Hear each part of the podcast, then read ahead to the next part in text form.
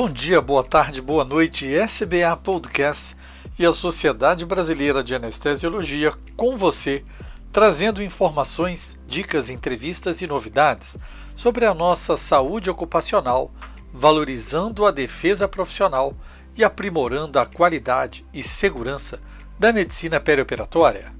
Eu sou Pablo Guzmán, médico anestesiologista e podcaster do Medicina do Conhecimento.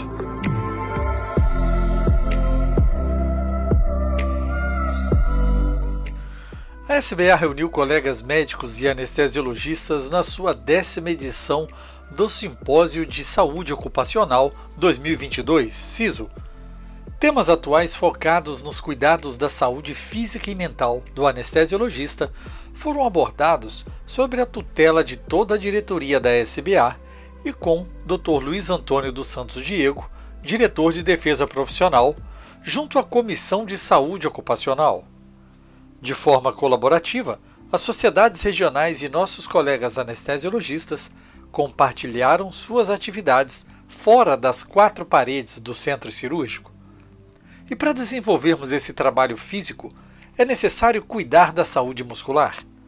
Tivemos a honra da presença do professor Ricardo Onofre, professor adjunto do Departamento de Medicina Clínica da Faculdade de Medicina da Universidade Federal Fluminense e especialista em terapia nutricional pela Sociedade Brasileira de Nutrição Enteral e Parenteral, com o tema principal sarcopenia. Trazemos para você, ouvinte do SBA Podcast, um resumo do que aprendemos no CISO 2022. Com a palavra, professor Ricardo Onofre. É, obrigado pelo convite, professor Mauro Pereira, para participar desse décimo CISO, Simpósio de Saúde Ocupacional. É uma honra para mim estar aqui presente, principalmente divulgando esse tema numa classe totalmente diferente, né, que a gente tem habituado a falar sobre esses temas. Sarcopenia a gente tem conceituado como essa perda da massa muscular de sua função e a força. Antigamente a gente considerava apenas a perda da massa muscular, mas o conceito mais importante atualmente é a perda não só da massa, mas também da função. E a gente sabe que a origem ela é multifatorial. Tem muitas coisas que podem levar a sarcopenia a acelerá-la ou retardá-la, como o estilo de vida, as doenças no curso das pessoas e mesmo as alterações nutricionais, né? É, nós temos, já sabemos bastante sobre sarcopenia, que há inflamações crônicas no nosso organismo, com disfunções mitocondriais, com perda das junções neuromusculares, redução das células satélites, várias alterações hormonais que ficam que somadas vão começar a produzir lentamente a, a sarcopenia no nosso corpo. Vocês vejam que esse no lado direito, vocês vejam que tanto o envelhecimento como a inatividade, doenças e malnutrição são fatores que podem uh, favorecer a progressão da sarcopenia. Classicamente, é, pode-se dividir a sarcopenia aguda e crônica. A aguda é aquela pelas, é, provocada, acelerada pelas doenças, a crônica é a natural do envelhecimento. Doutor Ricardo, visando então uma, um entendimento para os nossos pacientes, ou mesmo para nós médicos anestesiologistas, como se dá a alteração dessa força muscular ou a ocorrência dessa sarcopenia com o passar dos anos? É, essa força muscular ela declina a partir dos 30 a 40 anos. E nós vamos perdendo por década 8%, mais ou menos é, é de 5% a 8%. Sendo que a partir dos 70 anos, essa perda se acelera muito, podemos chegar até 15%. A partir dos 40 anos, a maior acentuada declínio dessa massa muscular e a maioria dos indivíduos, quando chega entre 70 e 80 anos, já perdeu 60% a 80% dessa massa muscular. Então, é, é muito importante porque, a partir dessa idade, começa a, a qualidade de vida do idoso ser comprometida se ele não tomar precauções nutricionais e de, e de sair da inatividade física para que ele possa melhorar ou retardar essa perda muscular. Diretamente relacionado com essa perda muscular, nós temos as fraturas e as quedas do idoso. Essa unidade funcional que é a responsável pela nossa contração e, e permanência da massa muscular. Vocês vejam aqui que é essa unidade é, motora e nervosa, não apenas a, a, a fibra muscular, mas também todo um componente nervoso é influenciado, é o que faz o funcionamento normal da nossa função muscular. Há uma perda muito grande de fibras 2A. Essas fibras são as responsáveis principalmente pela força muscular. E esse declínio é, não ocorre de modo linear. Ao, ao redor da nossa vida, nós temos mil intercorrências, doenças, doenças crônicas ou doenças agudas, que fazem com que a nossa perda muscular não seja linear. Que essa perda, se fosse linear, seria desse jeito, mas com as intercorrências que acontecem durante a nossa vida, o declínio pode se tornar muito mais acentuado. Isso é muito importante nas hospitalizações. Vocês, por exemplo, um jovem de 20 e poucos anos, se ficar sete dias internados, ele perde cerca de um quilo. O idoso, se ficar muito menos tempo, perde essa massa muscular muito mais rápido. Então, é, essa restrição ao leito, seja por doenças ou traumas, elas atuam sinergisticamente com o processo natural da sarcopenia. E como podemos manipular melhor essa força muscular? O exercício físico adequado, a ingesta proteica calórica, no momento são o que a gente tem para uma estratégia tanto eficaz como segura para melhorar essa saúde muscular.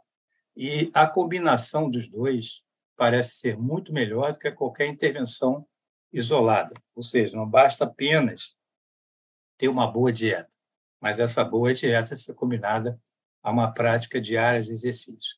Porque uma, uma técnica vai maximizar a outra no enfrentamento desses vários fatores da sarcopenia. E nós sabemos perfeitamente que, que é, o músculo ele tem uma atividade intensa e quebra dessas proteínas. E esse equilíbrio é que mantém a nossa massa muscular.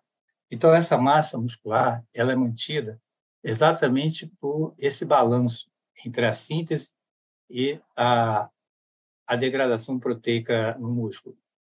Nós, nos jovens, é, quando são submetidos a exercício, essa massa muscular ela é mantida. Ou seja, o balanço é, proteico ele permanece zero no fim do dia. No entanto, no idoso, isso não acontece. Há um desequilíbrio entre a síntese e a quebra, o breakdown dessas proteínas. E isso resulta no balanço negativo proteico e um declínio progressivo da massa muscular esquelética. De um lado, a, a, importância aqui da nutrição entre o equilíbrio do balanço proteico de síntese e degradação, e desse lado aqui nós vemos o que pode acontecer, e acontece no idoso, ou mesmo nas pessoas submetidas a, a injúrias, como há uma resistência à insulina, como há uma diminuição da capilaridade no idoso, como há uma diminuição da biogênese mitocondrial e como há o aumento das citocinas inflamatórias. Esses fatores combinados, eles são muito importantes para nós atacarmos, para nós termos como alvo, para que haja uma desaceleração da sarcopenia nos idosos. Sobre o que, que eu estou falando? Eu estou falando que esses estímulos anabólicos, que sejam exercício de alimentação, eles podem aumentar a síntese proteica muscular e tornar esse balanço ou neutro ou positivo. Mas nos idosos isso não acontece. Esses estímulos eles estão, eles não funcionam exatamente como funcionam com os jovens. Para que a gente esteja o mesmo, mesma quantidade de síntese proteica, nós vamos ter que fazer alguma coisa. E essa alguma coisa é o aumento da oferta proteica. Isso, esse fenômeno que acontece de uma resposta menor no idoso em relação à oferta proteica é o que nós chamamos de resistência anabólica dos idosos. E isso é muito importante, muito estudado atualmente, e a gente tem como manipular essa resistência anabólica através de atingindo seus vários fatores que podem ser manipulados. Todos esses outros fatores aqui, nós não podemos alterar no idoso, que nós não podemos mexer na digestão, absorção, no sequestro esplâncnico é, aumentado no idoso, na diminuição da disponibilidade dos aminoácidos depois das refeições. Nós não podemos alterar essa diminuição da perfusão pós-prandial, nós não podemos é, é, mexer nessa captação dos aminoácidos no músculo e na sinalização anabólica proteicas. Mas nós podemos mexer na oferta proteica do idoso. Vocês vejam que é, uma síntese nessa altitude, a diferença é muito pequena. No entanto, se nós queremos uma resposta maior proteica, nós temos que ofertar mais 10 gramas aqui para o idoso. E se nós ofertarmos 20 gramas, nós quase igualamos a síntese proteica do jovem e do adulto. Nós vemos também que a resposta é diferente entre o idoso e o jovem, com 10, a oferta de 10 gramas de proteína. Mas se nós associarmos as 10 gramas o exercício físico planejado, nós podemos chegar a uma resposta de síntese proteica muscular praticamente igual à do idoso e do jovem. E qual seria essa relação entre a proteína e o músculo? Existe um consenso em quanto devemos ofertar? A RDA antiga dizia que para os adultos nós devíamos ofertar 0,8 gramas por quilo de proteína por dia. Essas recomendações são de 2005. Mas, para que nós vencemos essa resistência anabólica dos idosos, nós teremos que ter cotas proteicas maiores para que haja manutenção dessa massa muscular. Isso já foi mostrado por Taylor em 2018, quando ele efetuou 1,2 gramas de proteína por quilo por dia, e por Menix também, no estudo dele de 2020, e no famoso estudo de Prot-Age de 2013, que foi um estudo com um número gigante de idosos, e também nas recomendações da ESP em 2014 e de RAFI 2015, todos eles confirmaram que há necessidade de uma oferta maior proteica diária para o idoso para que ele vença essa resistência anabólica. Quando nós ofertamos entre 0,2 e 0,4 é, proteínas por quilo, nós temos aqui um platô de, é, de síntese de miofibrilas que não adianta aumentar a quantidade para que o jovem tenha maior é, síntese proteica muscular. No entanto, quando a gente vai para o idoso, essa cota aumenta bastante para que a gente possa obter essa síntese. E aumento, além disso, também não há uma repercussão maior na síntese proteica muscular. Para que a gente tenha uma quantidade maior de miofibrilas, o idoso precisa de uma quantidade maior de proteínas por quilo por dia. E na prática, quais seriam as quantidades habituais? Seriam essas cotas de 1,0 a 1,2 para aqueles idosos saudáveis, 1,2 a 1,5 para idosos com doença aguda ou crônica e 2,0 para doenças graves ou desnutridas. Vocês veem que são cotas bastante elevadas. E a primeira pergunta que se, sempre me fazem é como dar essas cotas para os doentes renais. Evidentemente para os doentes renais a gente vai ter que adaptar essas cotas de acordo com a filtração glomerular de cada paciente mas sempre serão cotas maiores que aquelas, aquelas antigas pregadas e para os doentes renais crônicos. O valor calórico. O valor calórico ficaria na faixa de 30 a 35 quilocalorias por dia, também ajustado de acordo com a atividade física, com o estado nutricional e com a demanda metabólica da doença. Nessas proporções de 15% proteína, 45 a 50 de carboidrato e 35 a 40 de lipídios, sempre pensando nessa relação de ômega 6 para ômega 3, de 3 para 1. Essas são as recomendações do ASP em 2014, que valem até hoje. Mas nessa composição proteica, o que, que deve ter na, né, nessa, nessa oferta de proteínas? Essas ofertas de proteínas devem conter aminoácidos essenciais. Eles estão presentes nas carnes magras e são extremamente importantes para a síntese proteica muscular.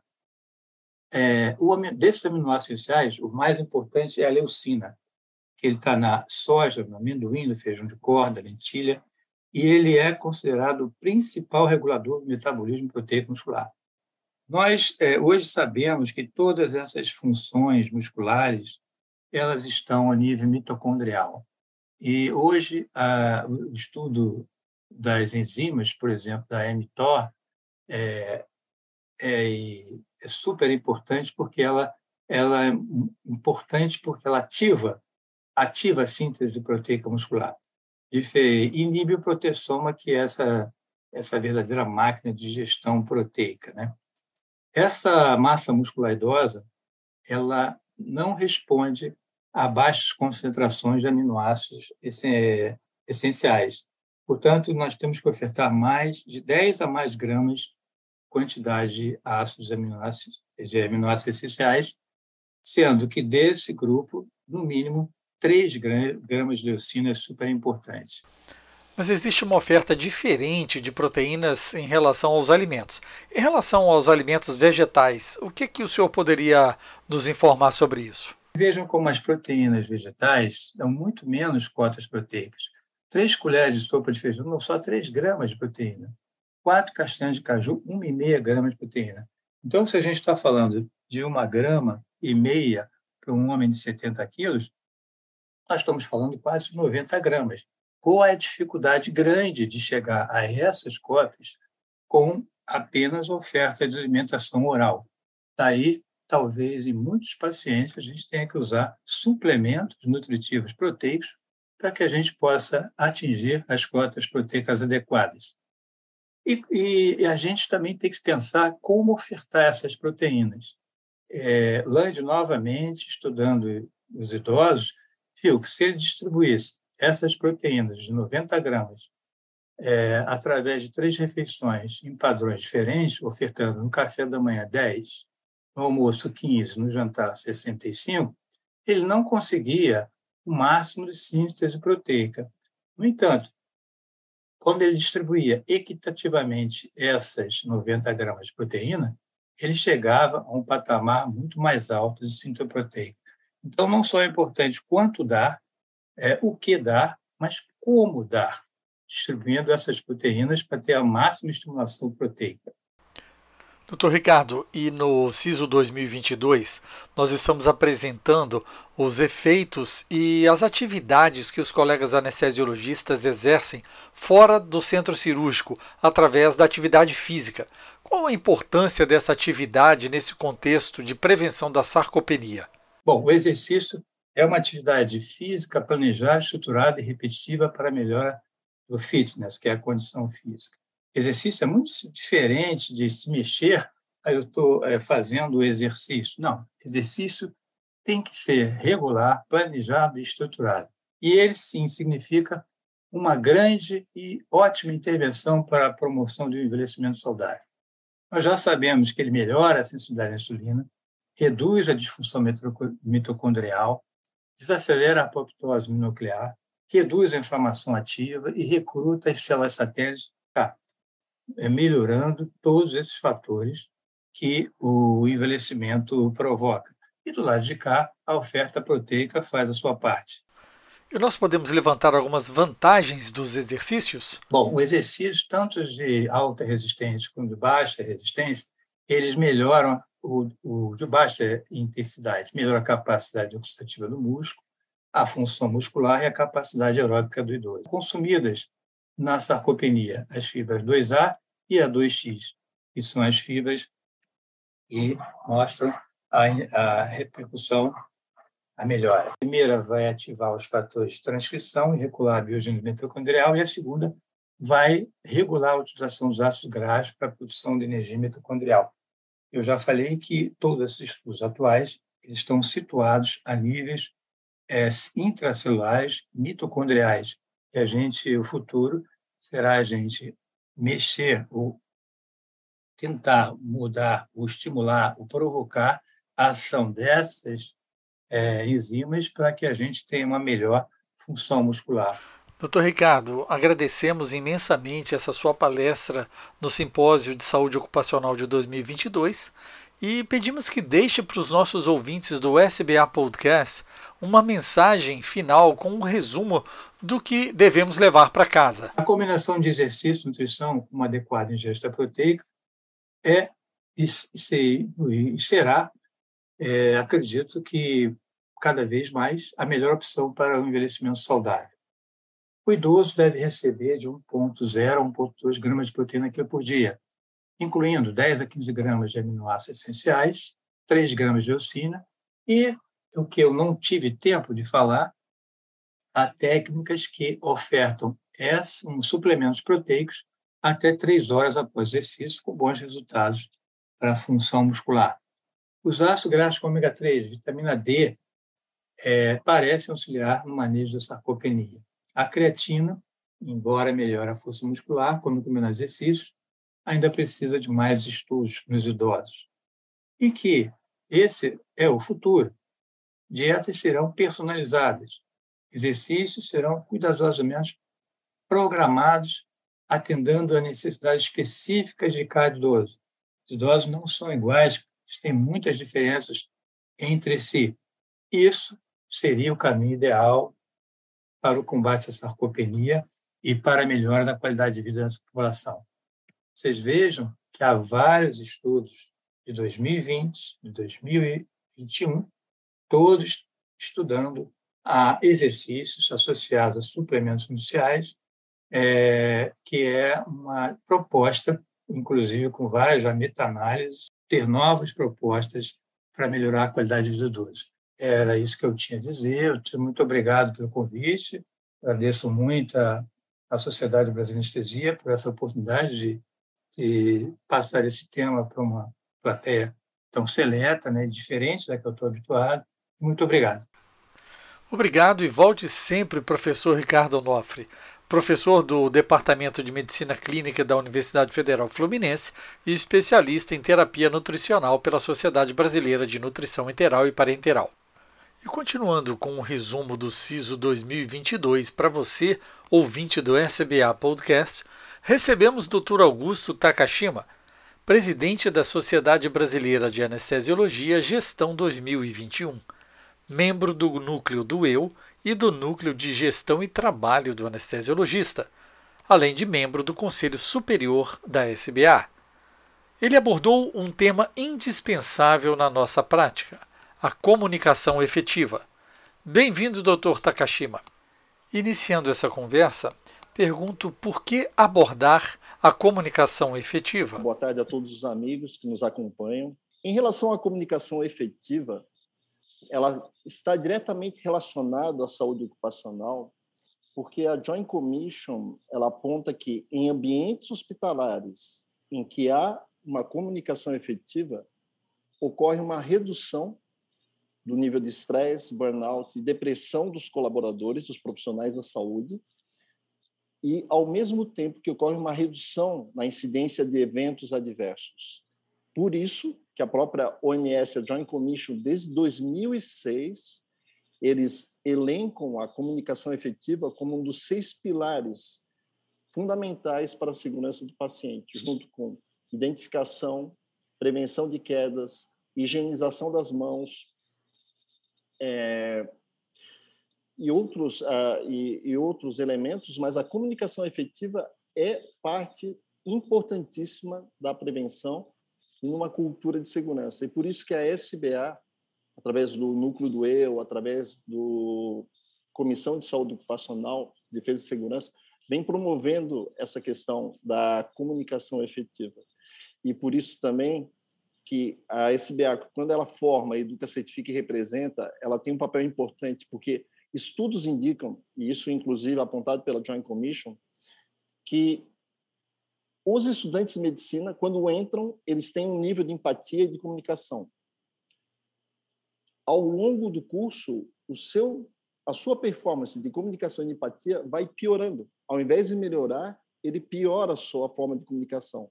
Por isso que nos nossos CTs os nossos instrutores precisam estar preparados para treinar a comunicação efetiva com seus MS e nós mesmos que já saímos da residência, dos centros de ensino e treinamento, precisamos também revisitar esse tema e treinar continuamente a comunicação. Como o senhor já comentou, cerca de 70% dos eventos adversos se correlacionam com essa falha de comunicação. O que podemos ressaltar sobre esse assunto? A questão da comunicação e da falha de comunicação, ela está diretamente relacionada com um aspecto. Primeiro, eu gostaria de convidar a todos, e justamente a intenção não foi apresentar PowerPoint slides, para fazer um contato visual. Eu gostaria de solicitar que todos os participantes largassem o seu celular, largassem a sua tela que estejam navegando e prestassem atenção nessa informação. Um americano médio, ele fala cerca de 125 palavras por minuto a nossa capacidade de processamento cerebral é muito superior a isso. E é por isso que nós enfrentamos um dilema. Se nós temos essa capacidade a mais de processamento cerebral, por que então nós não nos concentramos e prestamos atenção no que estamos fazendo? Nós não fazemos isso porque nós ficamos divagando a maior parte do tempo a Renata, a doutora Renata, que apresentou hoje a palestra, ela mostrou um estudo de Harvard que 47% do tempo nós ficamos divagando. Isso acontece quando estamos conversando. Provavelmente vocês aqui estão fazendo esforço para me acompanhar, mas daqui a pouco vocês vão se dispersar. Porque esse descompasso entre a capacidade de processamento verbal e a cerebral coloca um, uma folga operacional em que você fica pensando em outras prioridades. Você não está plenamente aqui comigo ouvindo o que eu estou falando. Você está pensando na sua conta, você está pensando, de repente, na apresentação, em como você está cansado e não está aqui plenamente. Isso acontece em todos, na, na maior parte das nossas conversas. Isso gera esse fator, né, esse descompasso entre a capacidade de processamento e, o, e a verbalização deixa essa margem, você não usa essa margem adequadamente, você fica divagando. Quando vocês prestam atenção, aí é preciso tomar um outro cuidado. Ao invés de realmente você estar prestando atenção no que o seu colega de conversa está falando, você pode elaborar uma resposta e às vezes essa resposta você está mais preocupado no que você vai falar, no que o seu colega está falando, Segundo, você pode, às vezes, interromper o seu colega e entrar num assunto totalmente diverso, já que você teve tempo de processar e você muda o assunto. E terceiro, às vezes, o que acontece é que você vem armado com uma resposta reativa, isso gera uma resposta emocional que não auxilia a comunicação. Então, relembrando para os senhores que nós ficamos divagando, ficamos é, com esse risco e o que acontece de uma forma importante também, nós esquecemos cerca de 50% do que falamos. Já numa conversa, 50% do que foi relatado nós esquecemos, quase que imediatamente. Ao longo das próximas horas, isso vai para 70%. Então, nós divagamos, não prestamos atenção e, além disso, esquecemos. Então, por isso que existe toda essa característica de falha de comunicação inerente ao ser humano. E é por isso que nós precisamos desenvolver ferramentas para superar essas dificuldades. E você teria algum exemplo de falha de comunicação que estivesse relacionado a fatores como emoção? Eu perdi o meu pai no dia 28 de julho, às duas da manhã, pouco mais de uma semana. É, já era uma doença assim, de uma longa duração, ele tinha um CA de esôfago, então ele já estava uns 15 dias internados, então a gente só estava aguardando esse momento. Ele faleceu né, de madrugada, eles me ligaram, eu sou o único médico da família, e me passaram essa informação. É, eu decidi não informar ninguém, porque de madrugada não seria necessário. Mas eu tenho um irmão que mora a 300 quilômetros de Florianópolis. E eu liguei para ele às duas da manhã. Eu falei: Olha, Alexandre, o pai faleceu, que a gente estava esperando. É, por favor, não conte para ninguém agora, mas amanhã vai ser o velório às 14 horas e o enterro às 17 horas. Ok? Ok. Passei essa informação. achando que iria se preparar para se deslocar. Ah, eu, na verdade, eu, desculpa, eu, eu não tinha um horário ainda, tá? Eu fui de manhã para o cemitério e aí ah, agendei o velório para as 14 horas e o enterro para as 17 horas. Por volta das nove e meia, eu coloquei esse horário no WhatsApp. E aí, ele lendo aquela informação, ele ligou para mim e falou: o velório não seria amanhã? Eu falei: é, amanhã. Eu te liguei ontem à noite e uh, o, era para ser hoje. Aí ele falou: não, é porque tu me ligou às duas da manhã. Duas para mim, duas da manhã seria o dia seguinte, seria sexta. E para mim, eu já estava contando, na verdade, na, no ciclo noite e dia. Né? Então, isso mostra que quando a gente está imerso numa preocupação, numa cansado, num envolvimento emocional, a chance de haver uma falha de comunicação é muito grande. Se, é, se no caso de, de, desse fato fosse um, um, incidente dentro do hospital, poderia ter havido uma, um evento adverso porque nós não estávamos preparados para lidar com isso. E realmente, uh, algo que no hospital, preciso levar em consideração que nós estamos sob pressão, nós temos é, cansaço, nós temos estresse, nós temos toda uma série de contingências que realmente possibilita é, essa interferência na comunicação. Um ponto importantíssimo também, que até falando sobre a questão de toxicidade, se fala muito aqui, os indivíduos, quando estão sobrecarregados, eles tendem a ter um comportamento tóxico, mesmo as pessoas que não apresentam um perfil agressivo. Então, é preciso levar em consideração realmente essa questão do autocuidado, de estarmos bem, para podermos comunicarmos bem. Só se comunica bem quem está bem. E esse é um fator importante. Basta ver casamentos, relacionamentos. Quantas vezes nós temos problemas que são problemas pequenos que se tornam grandes por uma falha de comunicação. Então, a emoção realmente é algo importantíssimo nesse contexto. Bom, obrigado pelo seu relato pessoal, valorizando a importância nesse contexto. E em relação, por exemplo, ao que podemos fazer frente à falha ou falta de treinamento junto à comunicação efetiva? A SBA ela tem uma iniciativa importante. Podemos pegar que é o SAVA. No SAVA, o que, é enfatizado sempre? Que a comunicação deve ser clara, assertiva e em alça fechada. Né? No ambiente hospitalar, vou, por favor, administre um miligrama de adrenalina. Quem recebe a informação naquele contexto fala, olha, eu estou injetando um miligrama de adrenalina acabei de injetar. Então, sempre uh, essa comunicação. E estudos indicam que realmente treinamento e simulação para comunicação ela é muito importante. Na Jalagip, Marcos está aqui presente, Fabrício, que é presidente da regional, que hoje eu já sou um membro honorário das, da Sociedade de Sergipe, ele deu uma palestra sobre a comunicação de eventos como a morte de um paciente para os familiares. Né? Então, são contextos em que realmente isso precisa ser trabalhado, as pessoas precisam ser treinadas para desenvolver empatia e sensibilidade. Um outro fato interessante, é a professora Maria Ângela Tardelli também está aqui presente, é, vivenciou comigo, nós fomos até a Carolina do Norte, na sede do American Board, que existe um centro de certificação.